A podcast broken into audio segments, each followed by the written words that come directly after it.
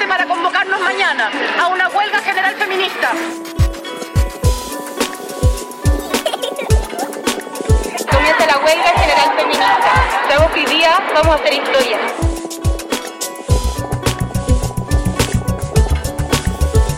Hay más de dos millones de mujeres en la calle solo en la capital. Pensar la huelga desde todo lo que no entraría supuestamente en la huelga nos permite iluminar, dar visibilidad, eh, repensar todos esos trabajos que muchas veces ni siquiera son reconocidos como trabajo.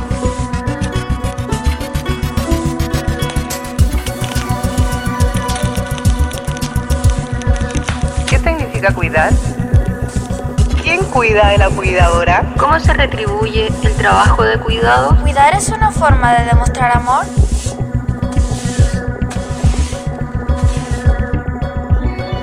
Estás escuchando La vida en el centro. En este capítulo nos preguntamos, ¿qué pasaría si paramos de cuidar? Oye, Vale, ¿te has preguntado qué pasaría si todas las mujeres del mundo pararan de cuidar? Uf, yo creo que quedaría la embarrada. Imagínate niños y niñas solos, adultos mayores y personas de dependencia abandonados, mucha gente sin comer por días porque nadie cocina, todas las casas sucias, creo que eso de paralizarlo todo es un poco casi imposible. Sí. Bueno, y así surge también la consigna feminista, si nosotras paramos, se para el mundo, porque justamente se paralizaría el mundo. Yo creo que habría muertes incluso. Y por eso es tan potente el llamado a la huelga feminista, porque visibiliza la importancia que tiene el trabajo de cuidados para sostener la vida y el mundo entero finalmente. De eso queremos hablar en este capítulo, de la huelga feminista o más específicamente de la huelga de cuidados. El movimiento conocido como Paro Internacional de Mujeres empezó alrededor del 2017 y en los últimos años se han levantado paros o huelgas de mujeres en más de 50 países del mundo, entre ellos varios países latinoamericanos como México, El Salvador, Chile, Argentina y Brasil. Quizás para empezar a hablar de la huelga de cuidados, tenemos que hablar del concepto de la huelga en general. La huelga está asociada al movimiento de trabajadores y trabajadoras y al movimiento sindical para demandar mejores condiciones de trabajo. El momento clave del desarrollo del movimiento de trabajadores y trabajadoras fue durante la Revolución Industrial a finales del siglo XVII y a principios del siglo XIX. Y este momento de conformación de una clase trabajadora que lucha por sus intereses y sus derechos está muy asociada a las teorías de Karl Marx. Por mucho tiempo, la huelga era ilegal e incluso estaba penalizada. Hoy día está reconocido el derecho a huelga en la mayoría de los países, aunque en Chile la Constitución no reconoce explícitamente el derecho a la huelga. Solo menciona los grupos que no tienen derecho a ejercerla, como por ejemplo los trabajadores del sector público y otros trabajadores de sectores cuya paralización podría causar daños a la salud de la población, la economía del país y la seguridad nacional. Bueno, y eso también es consecuencia de la dictadura y el modelo neoliberal que se impuso en ese tiempo, que finalmente precariza el trabajo para que haya más libertad económica para los empresarios. Bueno, y eso de la libertad económica lo decimos entre comillas porque ese es un poco el concepto que utilizan los grupos empresariales para justificar sus ganancias en realidad, porque precarizando el trabajo y negando los derechos a los trabajadores significa que las, los empresarios o, bueno, la, la clase... Eh, capitalista, como lo diría Carlos Marx, eh, puede aumentar sus propias ganancias, ¿no? Y asegurar su mano de obra también, que es su fuente, parte de su fuente principal para que todo siga, digamos, funcionando. Claro. Bueno, y ahí también es lo que hemos hablado en otros capítulos, justamente del trabajo no remunerado de las mujeres, el trabajo de cuidados, también beneficia al capital, justamente porque no se paga y porque reproduce la fuerza de trabajo. Tal cual. Centenares de miles de mujeres, muchas vestidas de negro y con lazos morados, inundan el centro de Madrid. Este 8 de marzo se recordará por su histórica huelga feminista para exigir igualdad real.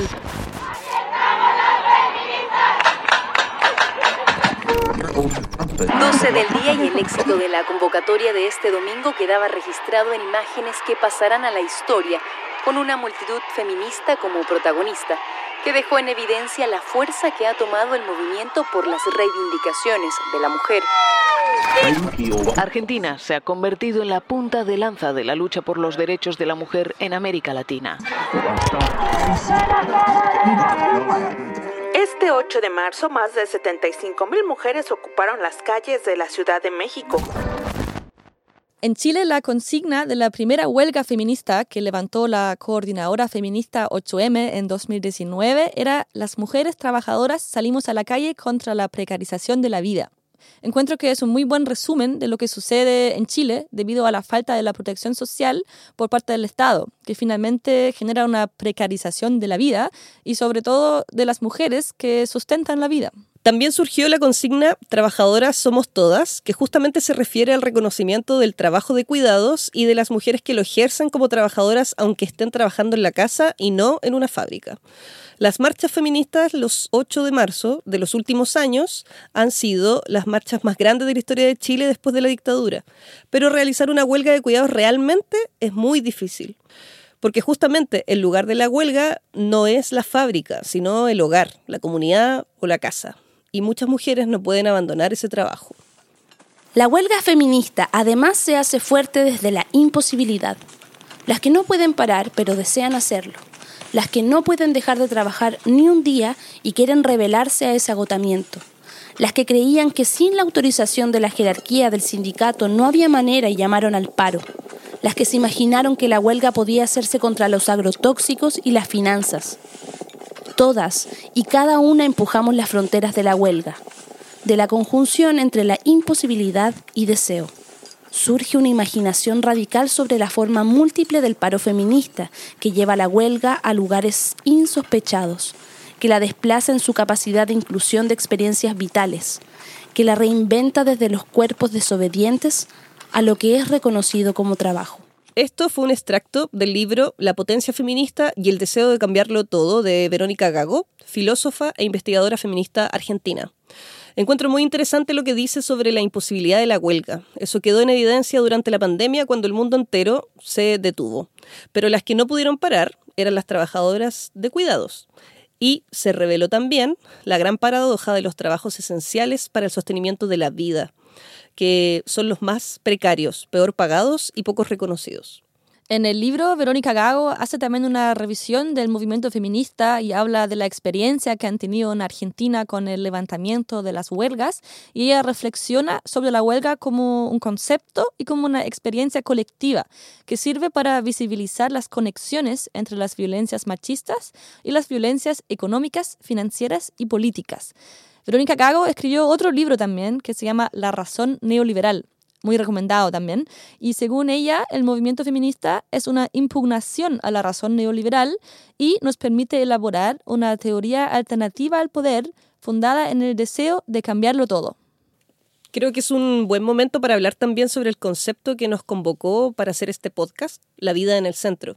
Este concepto viene de la economía feminista y plantea que el objetivo de un sistema económico debería ser la vida de las personas. Esa idea es opuesta a la economía capitalista que depreda la naturaleza y explota las vidas humanas. En otras palabras, frente al conflicto capital-vida, apostar por la vida, como lo diría también la economista feminista Amaya Pérez Orozco, otra feminista, por cierto, que hemos citado a lo largo de este podcast. Sí, muy importante los trabajos de ella y a mí me gusta mucho ese concepto del conflicto capital-vida porque encuentro que es muy ilustrativo por las crisis que estamos viviendo en el mundo, ¿no?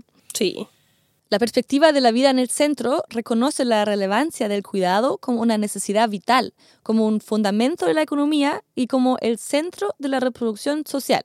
En ese sentido, las mujeres que realizan la gran mayoría del trabajo de cuidados son las sostenedoras de todo el entramado social y económico y, en definitiva, de la vida misma. De todas formas, eso no significa que las mujeres estén obligadas a hacerse cargo de la vida de todo el planeta, porque eso ya sería mucha responsabilidad, ¿no? Sí, también encuentro. Sino que es una invitación a reflexionar y construir una economía que ponga la sostenibilidad de la vida en el centro y donde todos, todas y todes nos hagamos cargo de esa tarea. Claro, y también en Latinoamérica hay muchas experiencias de formas colectivas y comunitarias de cuidado, por ejemplo en comunidades rurales e indígenas, donde las relaciones sociales muchas veces se sostienen desde una lógica de reciprocidad, desde un reconocimiento de los bienes comunes como el agua y la tierra, que en realidad son de todos y todas. Y esa es una lógica muy distinta a la lógica capitalista, que busca apropiarse de los bienes comunes para convertirlos en mercancías. Y es ahí donde se cruza también la mirada feminista con la mirada de la ecología política, que algunas también llaman ecofeminismo.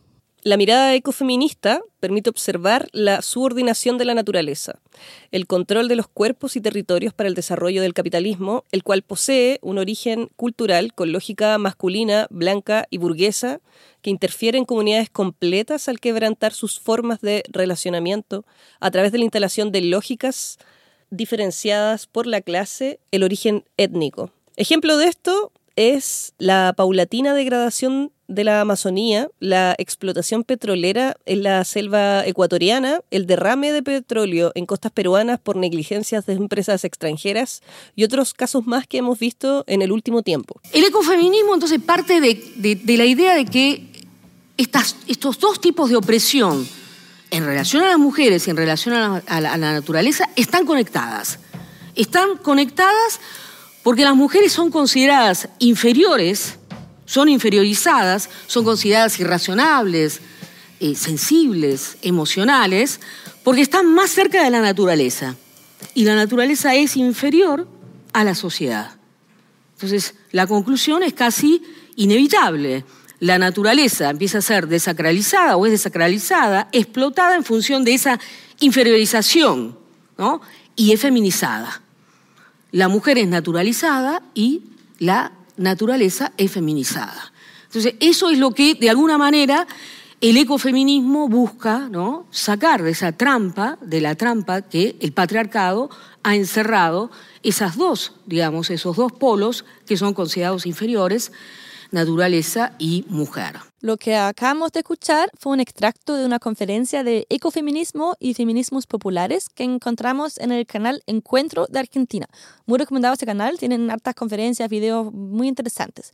Y en ese sentido, desociar la naturaleza del ser humano o establecerla como un espacio del que solo se extraen las riquezas que se requieran para el beneficio económico, sin considerar los impactos en el entorno, no es otra cosa más que una manifestación del patriarcado. No es de extrañar entonces que la muerte o desaparición de activistas medioambientales o territoriales se convirtiera en portada de crónica roja durante los últimos años.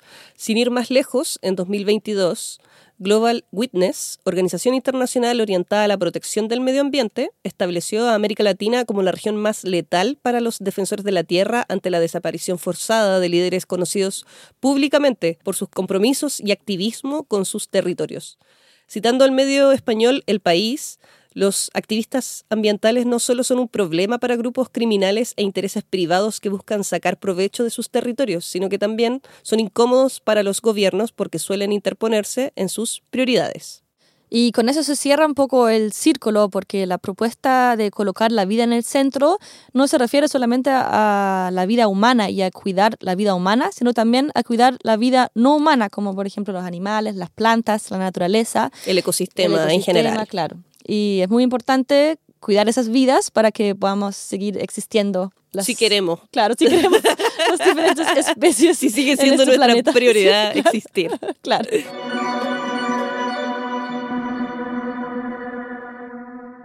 Hoy tenemos con nosotras a Pamela Valenzuela. Ella es vocera de la Coordinadora Feminista 8M e integrante del Comité de Trabajadoras y Sindicalistas y Comité de Salud de la Coordinadora Feminista 8M en Chile, la organización que levantó la primera huelga feminista en el país. Bienvenida, Pamela.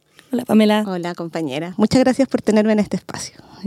Agradezco mucho la invitación. Pamela, ¿es posible la huelga de cuidados? Sí, la huelga de cuidados es posible. De hecho, han habido momentos en la historia de, Chile en que han habido huelgas de cuidados. Por ejemplo, eh, a principios del siglo XX, en las salitreras, las mujeres que vivían y trabajaban con los mineros hicieron la huelga de las cocinas apagadas, que esa es una expresión de huelga de cuidados. Eh, cuando estaban en muy malas condiciones el mundo del trabajo. Y ahí tenemos eh, mujeres feministas de avanzada en Chile, como Teresa Flores e Inés de Zárraga, que impulsaron esos movimientos en los albores del movimiento de trabajadoras y trabajadores en Chile. Y a lo largo de la historia han habido otros momentos en los cuales las mujeres también han hecho instancias en las cuales han parado y que no necesariamente se pueden entender como espacios solo de lo doméstico, por ejemplo, una huelga de trabajadoras de la salud es una huelga de cuidados, un paro de la salud o un paro de educación. Eh, depende desde qué, desde qué mirada tenemos sobre los cuidados y que empecemos a entender también que hay un montón de actividades en la sociedad que son de cuidados y que cuando paralizan hay huelga de cuidados. En ese sentido, Pamela, ¿qué diferencia hay entre una huelga en una fábrica y una huelga de cuidados? ¿Y qué potencial hay en la unión de ambas? Eh, yo pienso que más que tratar de tipificar, así como la huelga según eh, el escenario muy específico en el que está, entender, eh, nosotros trabajamos la huelga general feminista con una perspectiva de huelga política de masas. Y mm, cuando hacíamos esos debates, eh, o hablamos mucho de, en el primer encuentro plurinacional de las ILES que luchan, de las mujeres y disidencias que luchan, cuando hablábamos de llamar a una huelga general feminista, surgió el debate de, ah, entonces, eh, si es huelga general, tiene que ese día parar todo inmediatamente. Y nosotros la planteábamos nosotras como un proceso político, como un proceso de acumulación de fuerzas en el cual la huelga no es solo un día de en el cual todo se paraliza, que ese es el objetivo final, obviamente, pero también entendíamos que para eso hay que llegar a un proceso porque nunca ha habido huelga general en el mundo, una huelga de todos los trabajos al mismo tiempo. Y eso es parte del desafío, entender que la sociedad en su conjunto se moviliza en torno al trabajo humano y que hay trabajos que son remunerados y hay trabajos que son no remunerados y que son igual de importantes para el desarrollo y funcionamiento de la sociedad. Y que dentro de eso, eh, la huelga, que es una herramienta de lucha histórica del movimiento de las y los trabajadores, cuando ha sido más efectiva es cuando ha tenido el rango de huelga de masas, huelga política, y, eh, también ahí podemos revisar la historia de Chile, a principios del siglo XX, se dieron importantes procesos de huelgas de masa, donde se volcó toda la sociedad a paralizar en la revolución de la chaucha también, eh, por condiciones generales de la vida. Entonces, cuando nosotras pensábamos en la huelga general feminista, era huelga porque es un derecho que nos es negado, sobre todo a quienes ejercen el trabajo no remunerado, porque de partida no se reconoce como trabajo. Eh, pero hay un montón de trabajadoras y trabajadores en nuestra sociedad que tampoco tienen derecho a la huelga. Y de hecho la propuesta de nueva constitución también altera eso, o sea, incide en que sea menos el derecho a la huelga que hay porque de frente lo niega para un montón de sectores, lo especifican los artículos, como sector público eh, no va a tener derecho a la huelga. Y eso es tremendamente preocupante porque nos muestra que cosas que son tan básicas como el derecho a la huelga, que fue uno de los primeros derechos que las y los trabajadores conquistaron, eh, sigue estando en disputa. Solo para contextualizar un poco, estamos ahora en diciembre, a una semana antes del plebiscito constitucional, donde se va a votar la segunda propuesta constitucional el 17 de diciembre.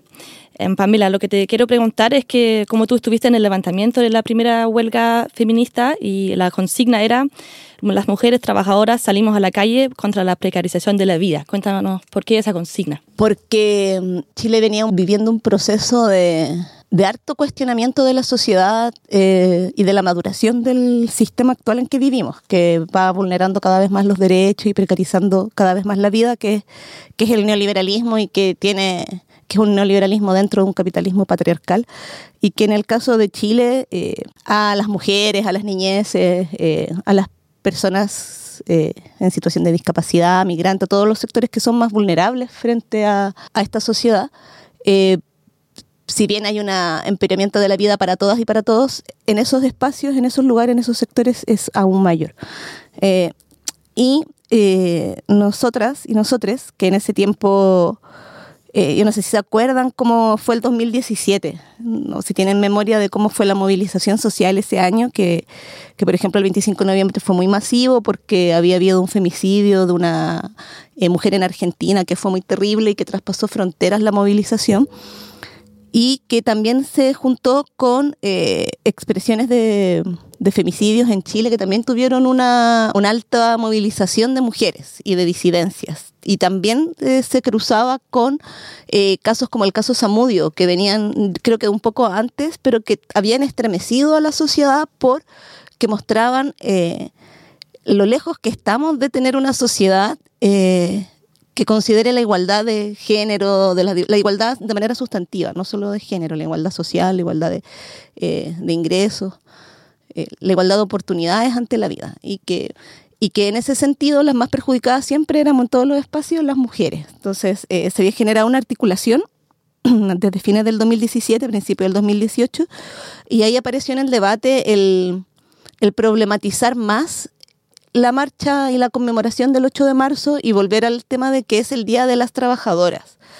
Y nosotras partimos con Mujeres Trabajadoras a la calle contra la precarización de la vida, en el entendido de que lo que decía al inicio, o sea, antes, el trabajo es transversal en la sociedad y en su mayoría son mujeres quienes ejercen la mayor cantidad de trabajo si juntamos los trabajos remunerados y no remunerados. O sea, somos las que más trabajamos en la sociedad.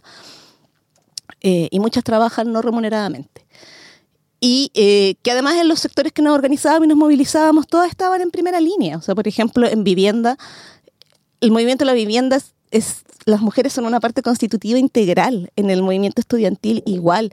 Si pensamos en el movimiento de trabajadoras y trabajadores, la salud es feminizada, la educación es feminizada, el sector público tiene un porcentaje mayor de mujeres, los restaurantes, el retail.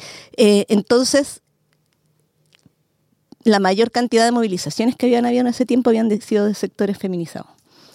Bueno, para la siguiente pregunta profundizo. Es que justamente la siguiente pregunta eh, es cómo evalúas el potencial del movimiento feminista en Chile y en Latinoamérica para generar estos cambios en el área de los cuidados. Te acercabas muchísimo, entonces por eso quería aprovechar. Sí, en, el, en ese sentido, el, todo lo que existe hoy día, o sea, desde el reconocer que existen los trabajos de cuidado y también los avances en otros países de Latinoamérica, como en Uruguay, Argentina, Costa Rica, Colombia, eh, Cuba, obedecen en el área de cuidados y bueno, hay ya es consenso dentro de las personas que investigan en esas áreas eh, la incidencia del movimiento feminista y de mujeres en que existan políticas de cuidados, de dar la alerta. Y es una incidencia que es transversal, porque no es solo, eh, principalmente hay una presión que se da en la calle, obviamente, pero también hay una disputa muy importante en los lugares que construyen políticas públicas, como por ejemplo eh, la academia, los sectores de los gobiernos, de los, estados en realidad, para hablar más en ese sentido, y también a nivel de derecho internacional. Entonces, desde los 90 en Latinoamérica y el Caribe, y en América en general, se ha dado eh, en el marco de eh, espacios que están dentro de las Naciones Unidas, como ONU Mujeres, CEPAL, eh, CLACSO, que también depende de, UNESCO, elaboración y problematización en torno a los cuidados. Entonces, por ejemplo, eh, un importante avance fueron las mediciones del tiempo, en el sentido de eh, poder instalar eh, mecanismos que permitan desde la política pública y desde el derecho internacional hacer mediciones concretas y específicas de algo que era invisibilizado antes para visibilizarlo. Y eso ha mostrado y ha permitido valorizar lo importante que es en toda área el trabajo de cuidados. Entonces, desde ahí eso tiene que ver mucho con una demanda principal, que es la valorización de un trabajo que es no remunerado y que al ser no remunerado y ser la principal ocupación de muchas personas en el mundo, eh, hace que después tú no tengas derechos sociales. Entonces, por ejemplo, volviendo a la pregunta anterior también, en los movimientos que son por la seguridad social, de, no, de pensiones, como el No Más AFP, en el movimiento de salud, eh, en el movimiento educacional, eh, los cuidados y las brechas de género tienen que tener un lugar y también existen los movimientos de cuidadoras. Nosotras, eh, tanto en el Comité de Salud como en el Comité de Trabajadoras, hay compañeras que son cuidadoras, que son de la Asociación Ciudadanas Cuidando. Y también trabajamos con otros colectivos, nos articulamos, como eh, las compañeras de la comunidad sorda, de Fundación Camila, de organizaciones en situación de discapacidad. Eh, y también con compañeras que en, en, la coordinadora hay un comité migrante que por otras circunstancias de precarización y discriminación en Chile, ante los cuidados están más vulnerables. Entonces, eh, el movimiento feminista ha sido clave tanto en que se reconozca a nivel de instituciones internacionales como los estados y también en la formulación de cuál debiera ser el sentido de las políticas. Y hoy día en Chile eso también está en construcción y hay una disputa, aunque, aunque, aunque hay un gobierno progresista que lo esté levantando eh, y que por supuesto que un avance que dentro de la glosa del presupuesto vaya un ítem de cuidados importante este año, eh, porque sin presupuesto no se pueden construir los programas de políticas públicas. Todavía está muy pendiente el cómo se va a materializar esa política y de qué forma la sociedad civil va a participar de ese debate. Y eso también se cruza con el contexto constitucional porque eh, para que estos derechos puedan ser reconocidos, porque no están reconocidos, no son parte de nuestra Carta Constitucional ni de nuestros, eh, no sé, eh, no hay leyes al respecto, hay, leyes parciales para programas parciales, como el SNAC, que se empezó con Michelle Bachelet, que es el Sistema Nacional de, cuidado, de Asistencia y Cuidados que funciona en algunos municipios porque depende de que el municipio implemente y eh, desarrolle todo lo que implica llevar el programa y para eso los municipios tienen que tener presupuesto. Entonces, los cuidados se ven afectados desde distintos lugares, porque, por ejemplo, la nueva constitución, la propuesta de nueva constitución, eh, amenaza con disminuir los presupuestos fiscales vía esto de eh, erradicar los tributos a la primera vivienda, que esos son dineros que entran a los municipios y que después se redistribuyen, porque en Chile no todos los municipios tienen los mismos ingresos. Eh, existe mucha desigualdad. O sea, la desigualdad es tan transversal que cualquier esfera de retroceso a nivel de estructura política nacional altera y dificulta el avance en las políticas de cuidado. Entonces hoy día hay un riesgo real de que en el futuro puede que no haya un sistema nacional de cuidado si es que la Constitución está en contra de eso, pues, si no lo reconoce. No va a ser una responsabilidad, un rol. Pamela, y en ese sentido, ¿qué significa para ti poner la vida en el centro? Va muy en línea con lo que te comentaba y con tener esa perspectiva de que los cuidados son estructurantes y que si queremos tener un mundo en el cual todas y todos y todes puedan vivir, y no solo la sociedad eh, nuestra, sino que todo lo que implica la vida en el mundo, eh, los cuidados tienen que estar al centro y eso implica poner la vida al centro. Y por eso les planteaba lo de una política y una perspectiva integral de los cuidados, donde el derecho al cuidado no sea solo el derecho de una actividad puntual o de tener acceso a un voucher o de eh, ver solo los casos más dramáticos y terribles, que es eso es parte obviamente de ello, sino que también entender que cuando hay cuidados y hay una concepción integral de los cuidados, eso también es una dimensión política. Y en ese sentido no hay democracia sin cuidados porque si no hay cuidados, las mujeres no pueden participar de la vida política, eh, las niñeces no pueden participar. Eh, si hay cuidados, el cuidado es una contraparte para disminuir la violencia. Si hay educación en cuidados, van a haber eh, hombres cis menos violentos en el futuro y vamos a poder empezar a hablar de violencia en otros términos y de prevención y promoción de la violencia en otros términos. si hay cuidados y una concepción política del cuidado, del cuidado como una parte integral de la democracia, la seguridad social social no podría tener brecha alguna y debiera ser de cobertura universal.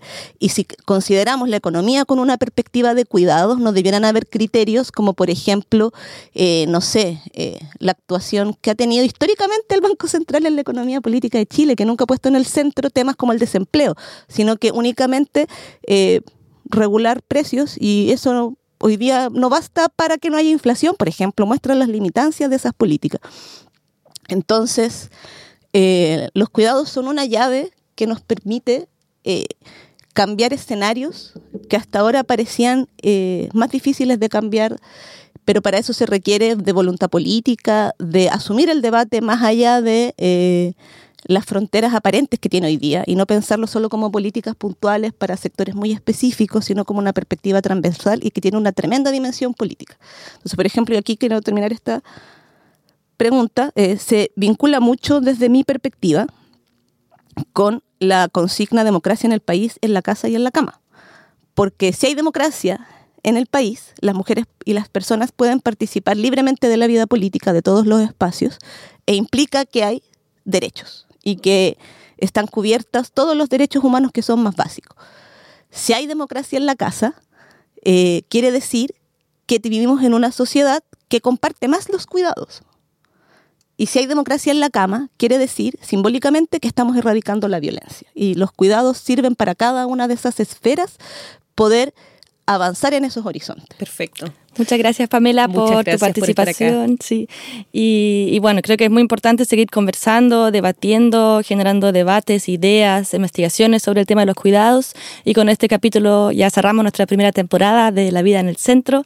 Y bueno, la invitación a, todas, a todos, es em, seguir hablando de este tema para que en algún momento la vida de verdad esté en el centro.